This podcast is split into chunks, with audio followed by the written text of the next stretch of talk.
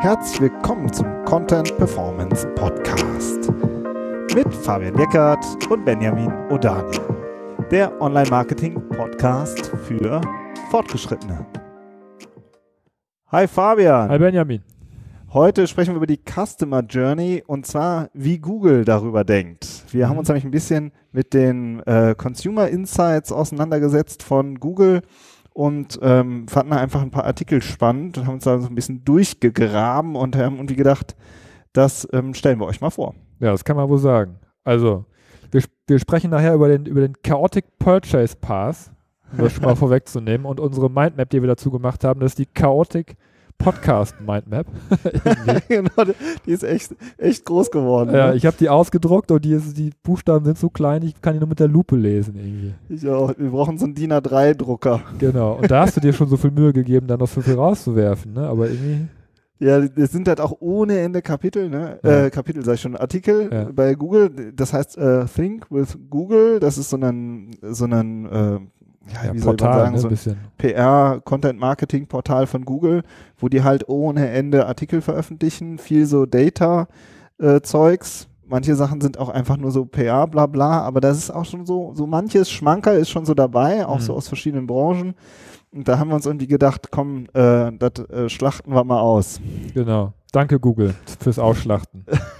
genau. Vielleicht, vielleicht verlinkt ihr ja auf uns nachher. Das, das, das war unsere haben. Arbeit, ja, das Ausschlachten. Genau. Ja. Ähm, erstmal vielleicht, mh, hm, warum äh, veröffentlicht Google denn überhaupt sowas, so ein Zeugs, Fabian? Was denkst du? Ja, also wir haben jetzt noch gar nicht erklärt, was genau das für ein Zeugs ist. Ja. Ne, aber es ist natürlich so ein bisschen, also es dreht sich immer alles so um den Google Kosmos. Ne? Es geht immer auch, auch um YouTube, es geht auch um, auch um lokale Suchen und, äh, und wie, wie die Kunden auch mobile benutzen, welche Trends es gibt.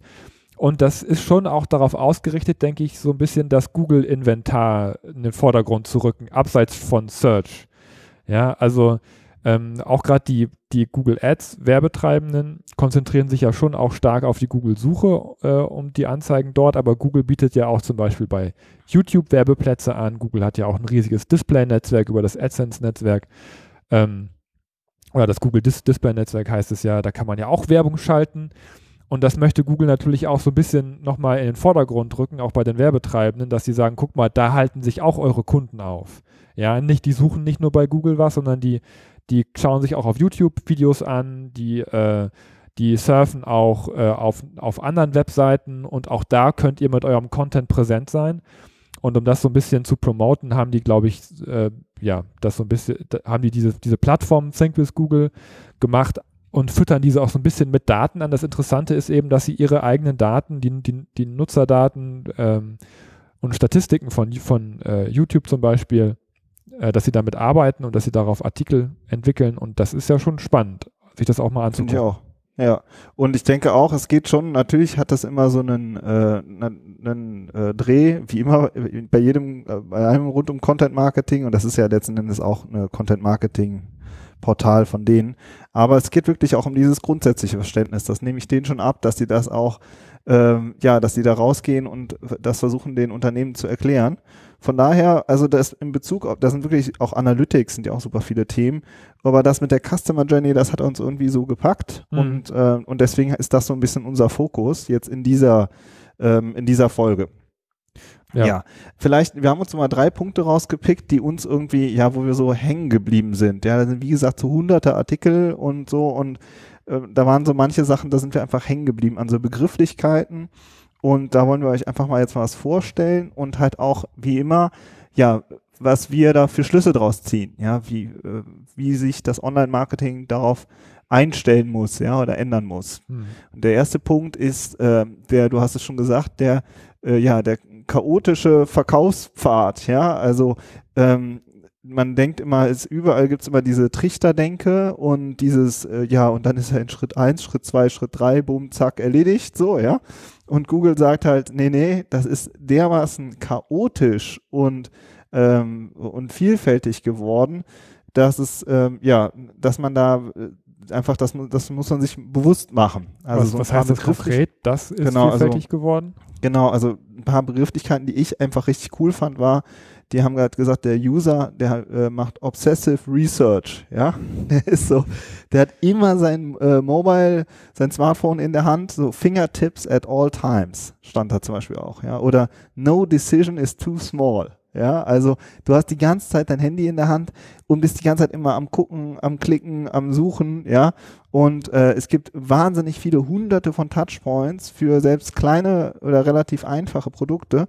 Und, äh, und die, die, da, da ist Search dabei, da ist Video dabei, du guckst, äh, bist auf einer Webseite, ja, springst dann wieder woanders hin, bist mal kurz irgendwo für 10 Sekunden, springst dann wieder raus. Ja, also das nennen die halt den Chaotic Purchase Pfad, ja, also äh, Path, dass, dass die Leute ja eben nicht mehr so, ah, okay, ich kaufe mir jetzt ein Produkt. Dann setze ich mich jetzt mal an meinen, äh, an meinen guten alten PC in meinem Arbeitszimmer und dann recherchiere ich eine halbe Stunde und dann ist das Ding gekauft. So funktioniert es halt nicht mehr. Ja, oder ich gehe zum Tante Emma Laden oder zum Eisenwarenladen bei mir in die in die Straße Kolonialwaren und da kriege ich äh, vom Nagel bis zum Hammer alles. Ne? Genau. Also ich heute, heute, heute Morgen noch als Beispiel, als wir das so besprochen haben, da habe ich mich direkt wieder wiedergefunden bei einem Beispiel, weil unsere der Filter von unserer Dunstabzugshaube, der ist schon 1000 Jahre alt und hochgradig brandgefährdet, glaube ich. Äh, und dann und dann wollte ich da einen neuen für bestellen, ja. Und ich habe mich jetzt zum fünften Mal schon hingesetzt, glaube ich, und und geguckt. Da musste er die Seriennummer von der von dem Ding abfragen und da musste den passenden Filter für diese für diese Anlage finden. Da passt ja auch nicht jeder drauf. Und dann gibt es dann so eine spannende Si- Si- Situation, wo du dann einmal den Markenfilter dann kaufen kannst beim Hersteller direkt für in Gold aufgewogen, ne, preislich, ja. Und dann gibt es Ja. natürlich aus China noch das, das, das Nachgemachte. Und da ist dann zu, ja, dann sozusagen die Kunst zu gucken, ob das Ding dann nachher auch passt oder nicht.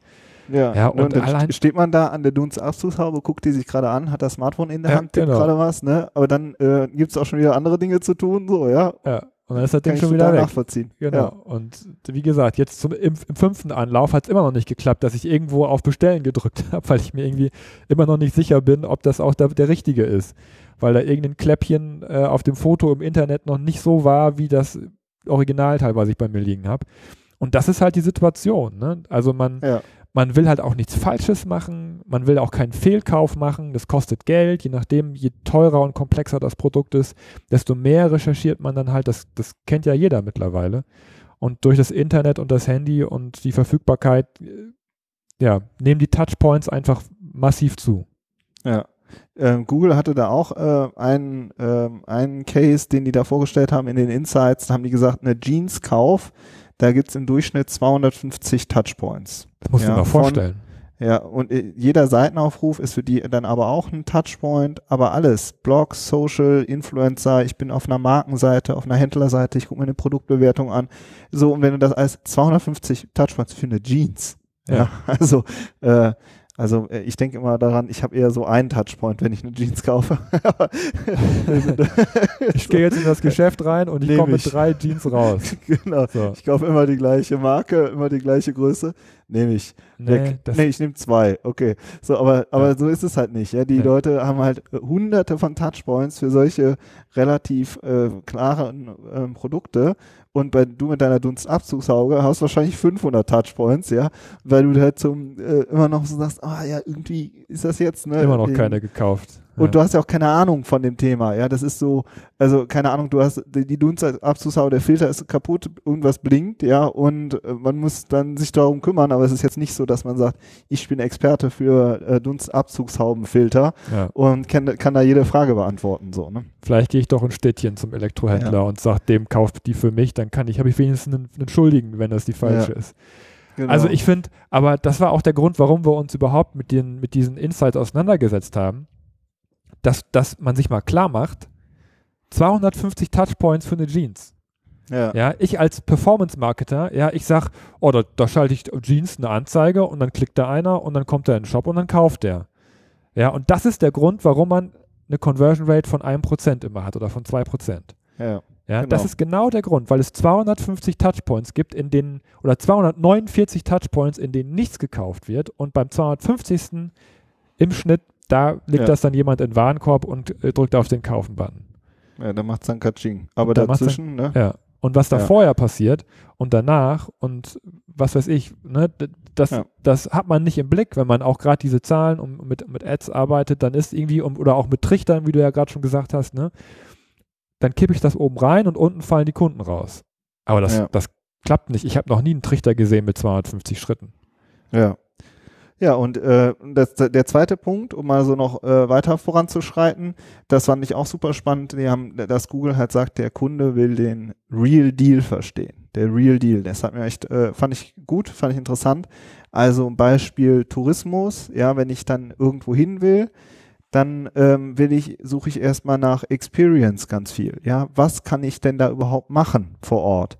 Was für Ausflugsmöglichkeiten gibt's da? Das kennt jeder auch selbst, ja. Ähm, ähm, so, ist das ein cooler, ist das eine coole Location? Ja, also erstmal die Umgebung, dann äh, das Hotel, dann sagt Google auch, ja, dann aber die Räume, die Aktion, den Pool, wie sieht der aus? Ja, welche Reviews gibt's da? Ähm, sind da viele Kinder, sind da wenige Kinder, je nachdem, äh, in welchem, äh, wie man so ähm, lebt und unterwegs ist, ja. Also man, die Leute wollen richtig den Real Deal verstehen. So, und nicht nur mh, äh, drei Fotos und ähm, und darunter steht, bei uns ist alles Tutti, so, ja, und Kunde kauft, so ist es halt nicht. Nee. Sondern die Leute tauchen da total tief ein. Hm. Das fand ich auch richtig einen spannenden Aspekt, einfach, dass man sich das wirklich klar macht. Ja, weil man halt eben auch keinen Fehler machen will, ne? Dass man Ja. nachher irgendwie die falsche Entscheidung getroffen hat, weil man irgendeine Information nicht hatte oder Ja. sich, Und bei dir, du Ja. hast ja auch was gelesen Richtung Google und YouTube Recherche, ja, weiß ich gar nicht. oder nicht? Äh, ich diese, muss mal hier diese, meine Lupe rausholen und mal gerade genau, auf Lupe, die, gucken. die Erstrecherche, äh, wie heißt das, ne? So Ach wie, so, ja, genau. Ne? Ja, das, das, das fand ich auch mega spannend. Ne? Also, dass sie, ähm, ne, auch Stichwort Dunstabzugshaube, jetzt nochmal das Beispiel hervorzukramen, da, da ging es ja auch um, um eine Seriennummer. Ne? Ich habe die Seriennummer von, der, von dem Ding eingegeben und dann hat er mir irgendwo gesagt, okay, dafür brauchst du das und das Teil. Das war sozusagen eine Detailrecherche. Und Ja. YouTube wird halt oft als vertiefender Kanal nochmal benutzt. Also wenn, das ist jetzt vielleicht, also den Filter zu wechseln, das kriege ich gerade noch selber hin. Aber es gibt ja auch komplexere Themen, wo man sich dann auf YouTube ein Tutorial anguckt. Ja, wenn da jetzt zum Beispiel irgendein technisches, wenn jetzt in der, in dieser Abzugshaube jetzt der Ventilator kaputt wäre, ja, dann würde ich mir halt vielleicht ein Video angucken, wie ich den austausche. Ja, worauf Ja. muss ich achten? So, einfach als vertiefendes Mo Momentum nochmal. Das ist ja auch, Ja, wieder, auch wieder ein als Touchpoint. praktisches auch, ne? So Auch was Praktisches, ja. Und, und ich kaufe vielleicht das Ding jetzt noch nicht, weil ich sage, ich gucke mir erstmal das Video an, ob ich das überhaupt selber schaffe. Ja? Das heißt, Ja. meine Kaufentscheidung, die hängt dann wieder von was anderem ab. Also, ne, wie, die, wie, wie das so zusammenhängt, das, das fand ich super, super spannend. Und eben auch die Aussage von Google, dass die das wohl irgendwie statistisch auch rausgefunden haben, dass, dass YouTube dann eben immer noch so, na, nachdem man einen Search gemacht hat, einen Informations-, also einen, einen No-Search, ähm, dass man dann nochmal bei, bei YouTube guckt und sich nochmal vertiefend viele Inhalte Ja. da nochmal reinzieht. Was Fand- ich auch noch spannend, spannend. fand, ja, beim Real Deal auch noch ein Aspekt, dass Google halt so sagt, ähm, diese Product Reviews, er sagt Google, die sind um 35 Prozent gestiegen in den letzten Jahren und, ähm, und die Leute wollen diese Reviews lesen, können aber auch sehr gut einschätzen, ob diese Reviews auch authentisch sind. Ja, Mhm. also ähm, da fällt ein Begriff, äh, Trustworthiness, ja, den wir schon mal in den Quality Rater Guidelines besprochen haben. Haben wir ja mal eine vierteilige Serie zu gemacht, äh, wie Google Seiten bewertet. Und da gibt's ja dieses EAT-Modell, EAT-Modell. Und da geht es auch ganz viel um äh, vertrauenswürdige ähm, ähm, ähm, sozusagen Urteile, die die Leute auch suchen und wie, die Google auch versucht zu bewerten oder in den Algorithmus einfließen zu lassen.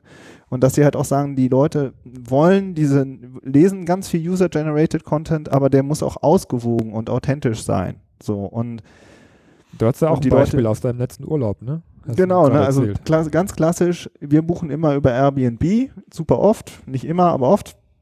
Und du liest einfach, ob diese Vermieter nett sind oder nicht. Das liest du in den, in den Bewertungen. Und dann steht da irgendwie, ja, und sie macht noch für die, äh, die für die Kinder noch die Scheune auf oder ich weiß nicht was, ja, also so, oder hinten gibt's noch ein Pferde oder so, ja, und die, und also das sind richtig authentische Bewertungen. Und du siehst, okay, der war wirklich jemand da und äh, ne, und steht da irgendwie, ist ruhig oder ist, da fahren immer die Autos vorbei oder so, ja.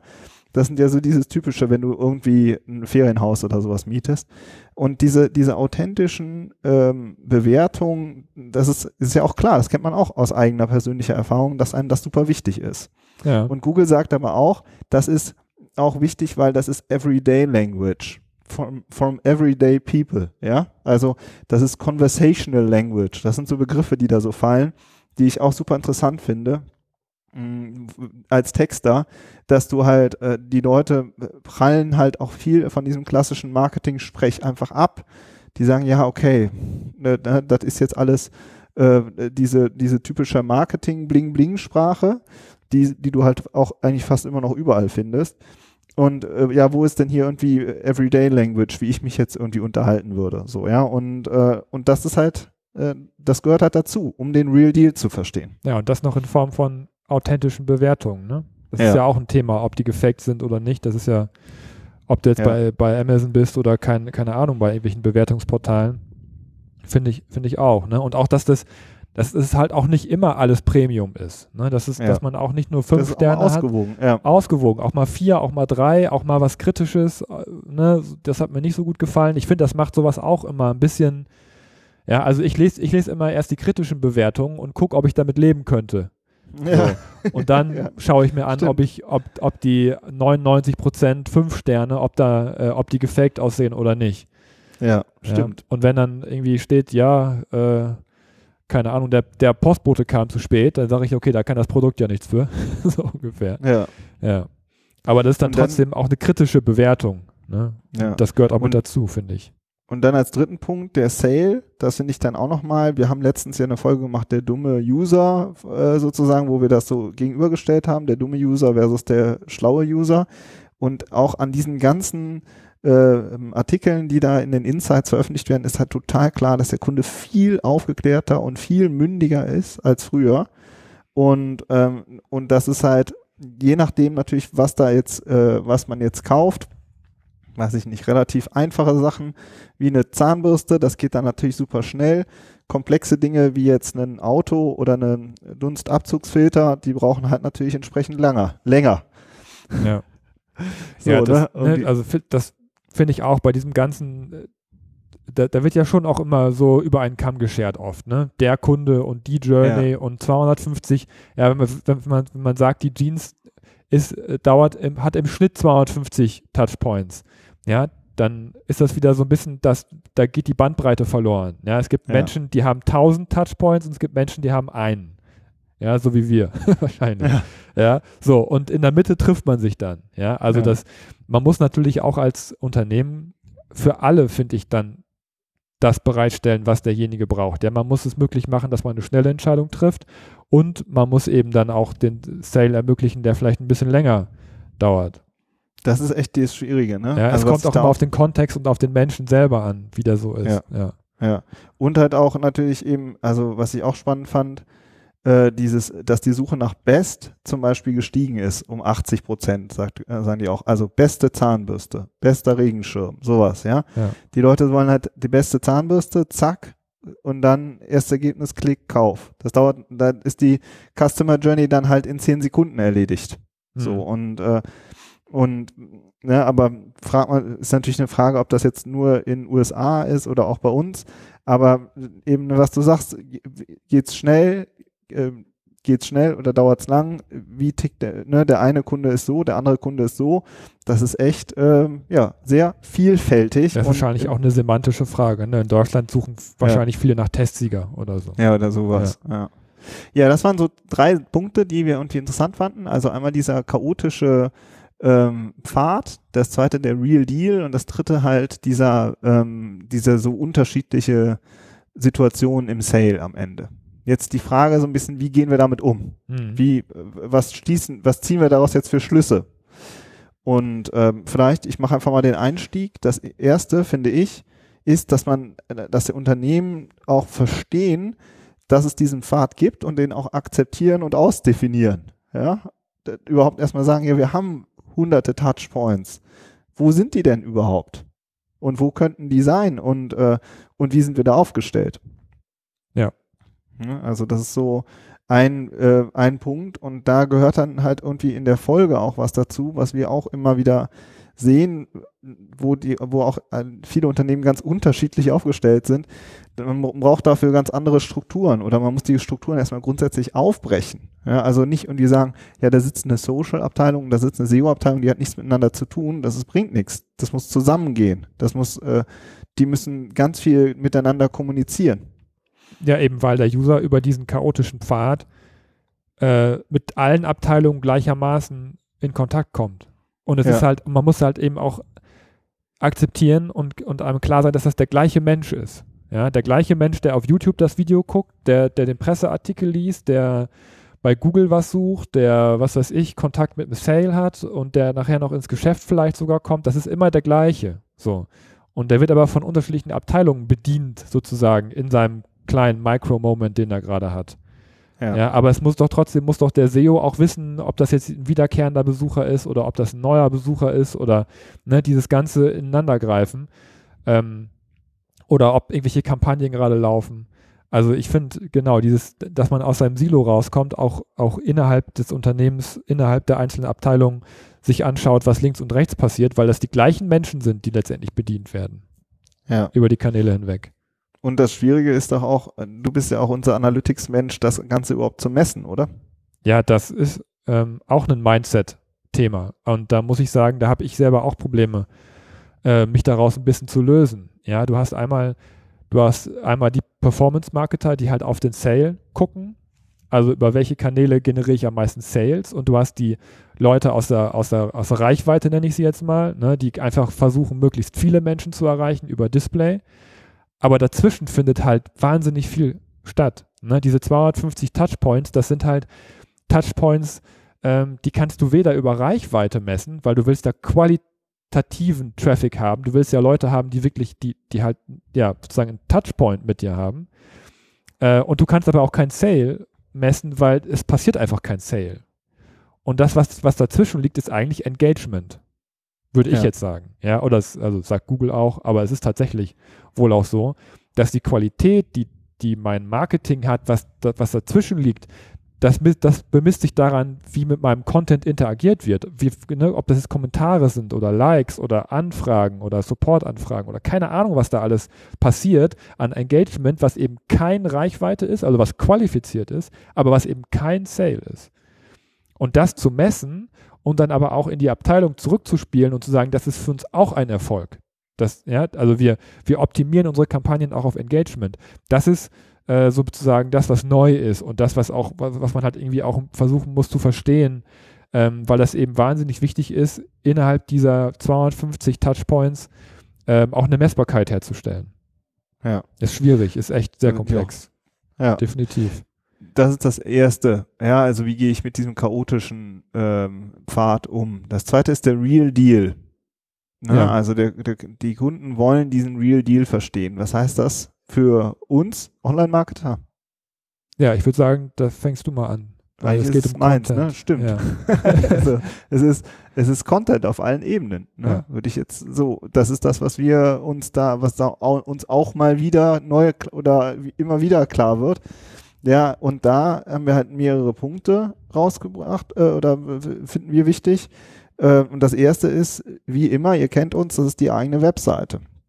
Dass man halt versteht, dass die Kunden, das sehen wir auch immer wieder, wenn du richtig in eine tiefere Keyword-Recherche reingehst, äh, und, und äh, wir dann mit dem Kunden gemeinsam brainstormen oder auch auf unseren Projekten dann brainstormen, was da alles für Fragen drin stecken und für, für Themen drin stecken und wie die User ticken, die dahinter stehen, ja, in welcher Situation die sind.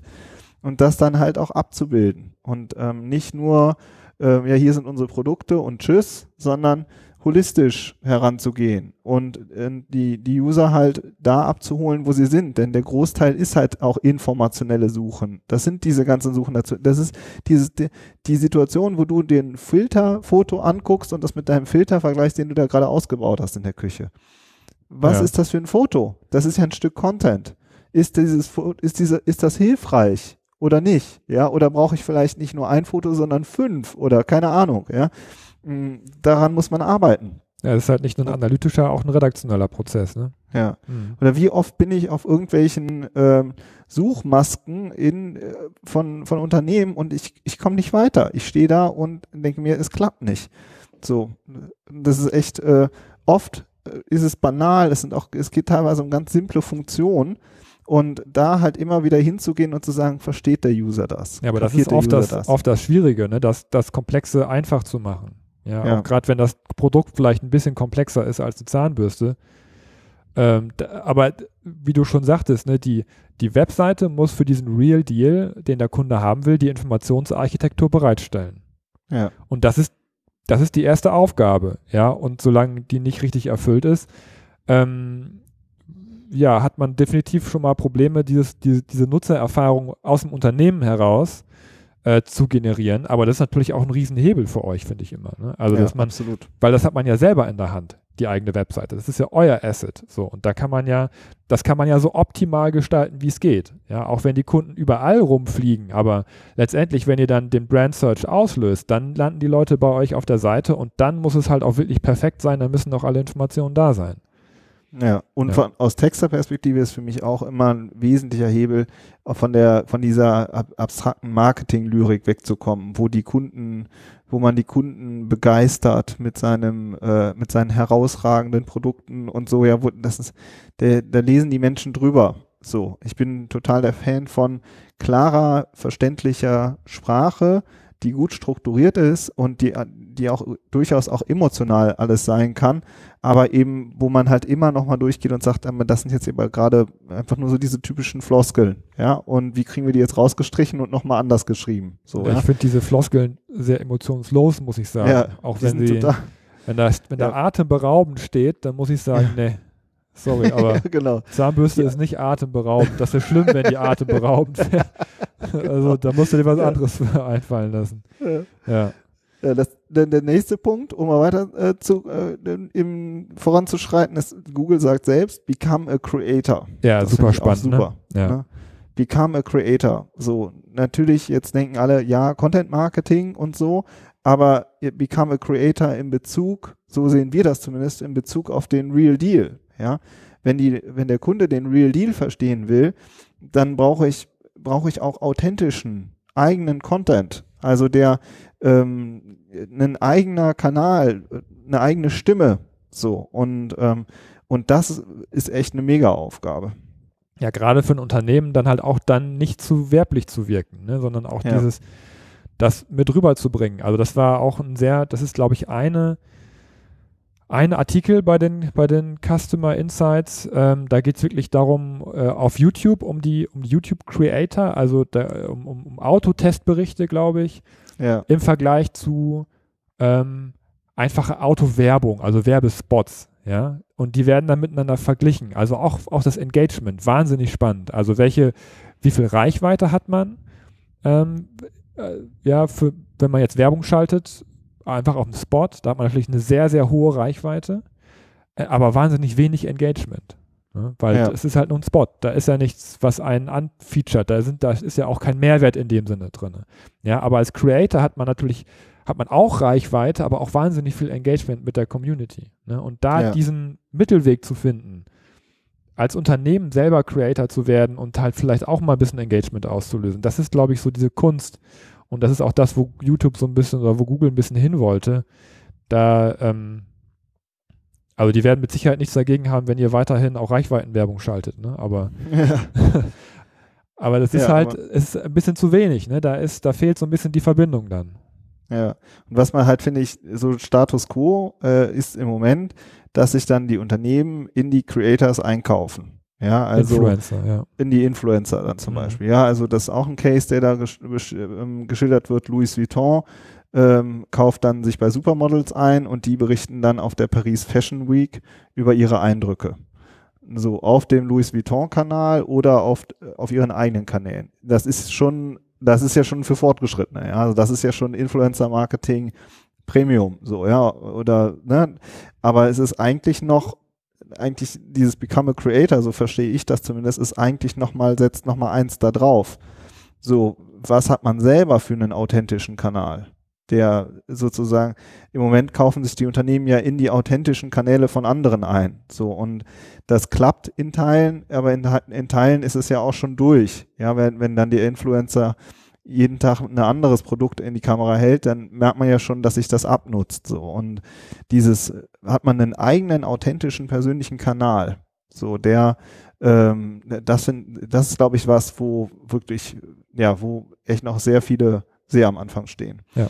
Während diese diese Kooperation da passiert schon echt viel und da sind einige, wie halt ja Louis Vuitton, super weit auch schon und auch viele andere ja auch, die wirklich dann auch die richtigen Creator finden und, und mit denen auch kluge Kooperationen einfädeln. Das, das ist nebenbei gesagt auch echt alles nochmal eine eigene Welt und auch meiner Meinung nach ein eigener, eigenes Berufsfeld, ja, mhm. dass ähm, da auch äh, die richtigen Kampagnen aufzusetzen und ähm, About You zum Beispiel macht das auch sehr stark. Die arbeiten, äh, ich glaube, mit weit über 1000 Influencern zusammen. Habe ich mal ein Interview gesehen. Ähm, äh, also kennen wir jetzt nicht persönlich, aber das sind so, das sind schon die, die sozusagen mit den Creatoren zusammenarbeiten, aber was man selber noch schafft. Was ja. würdest du denn sagen, wenn jetzt jemand sagt, äh, womit fange ich denn jetzt an? Was würdest ja, du denn empfehlen? Ja, also ne, ich meine, bei uns ist es der Podcast. Ne? Ich finde so, wir, das ist für uns unser Kanal, wo wir sprechen können über das, was uns durch den Kopf geht. So. Und, äh, und da gibt es halt da draußen zum Glück noch äh, auch ein paar Menschen, hallo an alle, so, die dem zuhören. Die Podcast und, hören, ja. So, und, genau, und die daraus so. halt irgendwie was daraus ziehen. so. Also der, der Kanal, der muss halt passen zu einem selbst und der muss halt, äh, und du brauchst auch Menschen, äh, die sich, die den auch füllen. Und, ähm, und das ist echt gar nicht so einfach. Ja, jetzt hast du auch schon wieder was anderes angesprochen. Ne? Also einmal hast du gesagt, ähm, es gibt Leute, die sich, die sich mit den Influencern auseinandersetzen müssen. Es gibt, muss Leute geben im Unternehmen, die, die Creator werden sozusagen. Und da ja. brauchst du natürlich dann auch das technische äh, Know-how, was auch im Unternehmen ja. am besten sein muss. Oder das wird dann von der Agentur zugeliefert. Aber das ist ja auch immer eine Personalfrage ne? und eine Ressourcenfrage. Absolut. Also auch, die, auch dieses ganze Community Management, ja. Also wenn der Kunde den Real Deal verstehen will und so auch auf Product Reviews, auf allen möglichen Plattformen äh, sich unterwegs ist und so, wer steuert das? Ja, wer, wer interagiert da mit den Kunden? Ja, seien es halt Rezensionen und Bewertungen und damit meine ich noch gar nicht mehr, damit meine ich jetzt nicht, natürlich nicht irgendwelches dämliches Faken, ja, sondern wie löse ich die aus? Ich muss ja auch, äh, ich brauche ja überhaupt auch einen Kontakt dahin. So. Und welche Prozesse gibt es auch, wenn ich zum Beispiel irgendwo drei Sterne Bewertungen oder zwei Sterne Bewertungen habe und die häufen sich, ja? Wie, äh, wie, wer guckt da drauf und wer sieht das als seine Aufgabe, dann in das, in das Unternehmen zu transportieren? Das ist auch nochmal alles rund um Community Management, also interpretiere ich das zumindest, ist, das sind auch eigene Aufgaben. So. Und das ist äh, total oft so, dass das alles irgendwie, dann gibt es einen Marketingmanager und der macht halt alles. Mhm. Ja, so. Und, äh, und wie oft ist es so, dass wir als SEO und Content-Menschen ähm, also links und rechts gucken und sagen, ey, guck mal hier, da hast, das ist eine Baustelle. Wer kümmert sich da bei euch drum? So, und dass wir das dann reinspielen ins Unternehmen, weil es uns halt auffällt, weil wir halt sehr viel ähm, auf den Plattformen äh, und auf der Website selbst das dann natürlich auch analysieren. Ja. Ja. So ist es. Hast du nicht noch mal so ein Beispiel auch äh, mit dem äh, mit der mit der Koryphäe? Das war irgendwie Ach so, ja genau. Früher, ne? Stichwort Bewertung, ne? Genau, das war ein ja. Arzt. Äh, der hat ähm, eine richtige Koryphäe, kann man ja einfach ja, sagen. Es war eine, eine Koryphäe in einem, in einem Spezialgebiet und äh, der hatte einen ungepflegten Yameda-Account und da waren halt genau drei Bewertungen, eine vier und zwei Fünfen. Ja, und das waren halt wirklich unzufriedene Patienten, ja, die dann da ihrer Wut äh, sozusagen Luft gemacht haben. Und aber wenn du nach dem Namen gegoogelt hast, dann war das halt, ja, Yameda ist ja optimiert. Platz zwei, Platz drei waren dann halt das eine Sternchen und die drei Bewertungen in, als Anriss sozusagen schon im Suchergebnis zu sehen. Das ist halt mega schlechtes Image erstmal, ne? Ob, so, obwohl der Arzt wirklich sehr, sehr viele zufriedene Patienten hatte. Ja, also das ist, hat sich aus dem Alltag einfach so ergeben, dass die zufriedenen Patienten alle zufrieden nach Hause gegangen sind und die wenigen, die halt dann, das hast du halt immer, ne, dann hat irgendwas nicht funktioniert oder einen schlechten Tag oder keine Ahnung was, die haben sich dann eben Luft gemacht. Äh, und das habe ich dann zurückgespielt und nach zwei, drei Monaten, ja, dann äh, war das, sah das ganz anders aus. Ja, da hat, da hat die Praxis halt gesagt, okay, wir sprechen jetzt die, jetzt die Zufriedenen, also wir sprechen alle an und sagen, bitte bewerten Sie uns. Und nach zwei, drei Monaten war das ein sehr ausgewogenes Verhältnis wieder mit sehr, sehr vielen positiven Bewertungen auch. Ja, die sozusagen dann neben den schlechten Bewertungen stand. Und dann war das direkt ein ganz anderes Bild. Aber so wie es vorher war, sah es einfach so aus, als wenn da wirklich Menschen geschlachtet worden wären. Ja, und das, was aber das, überhaupt nicht ähm, dem wieder, das äh, widerspiegelt, aber wichtig war, dass das, dass die Praxis selber diesen Prozess der Kundenansprache auch für sich etabliert hat, dass sie gesagt haben, das ist wichtig für uns und dass jeder Bescheid wusste, dass jeder Kunde, auch die Zufriedenen, gerade die Zufriedenen angesprochen werden, bitte schreib uns auch, bitte schreib das, was du hier erlebt hast, bitte auch einmal ins Internet rein. Ja, ja. Und, äh, und das, das, ist halt, das ist halt super wichtig. Das ist wahnsinnig wichtig. Für den Real Deal. Ja. Ne? Und, äh, und, und das ist einfach ein, einfach ein Arbeitspunkt, der kommt rein. Und der ist da und, äh, und wenn man da sein möchte, dann ist eigentlich der dritte Punkt, den kann, können wir relativ schnell abhaken. Wenn, wenn man da, wenn man die Customer Journey verstanden hat, die Abteilungen interagieren und man dieses ganze Content-Thema für sich geklärt hat, dann kommen die Sales, ich will jetzt nicht sagen automatisch, ja, aber die sind dann halt eine logische Schlussfolgerung. So. Und ja. der, der dumme User, den, äh, den gibt es ja sowieso nicht mehr.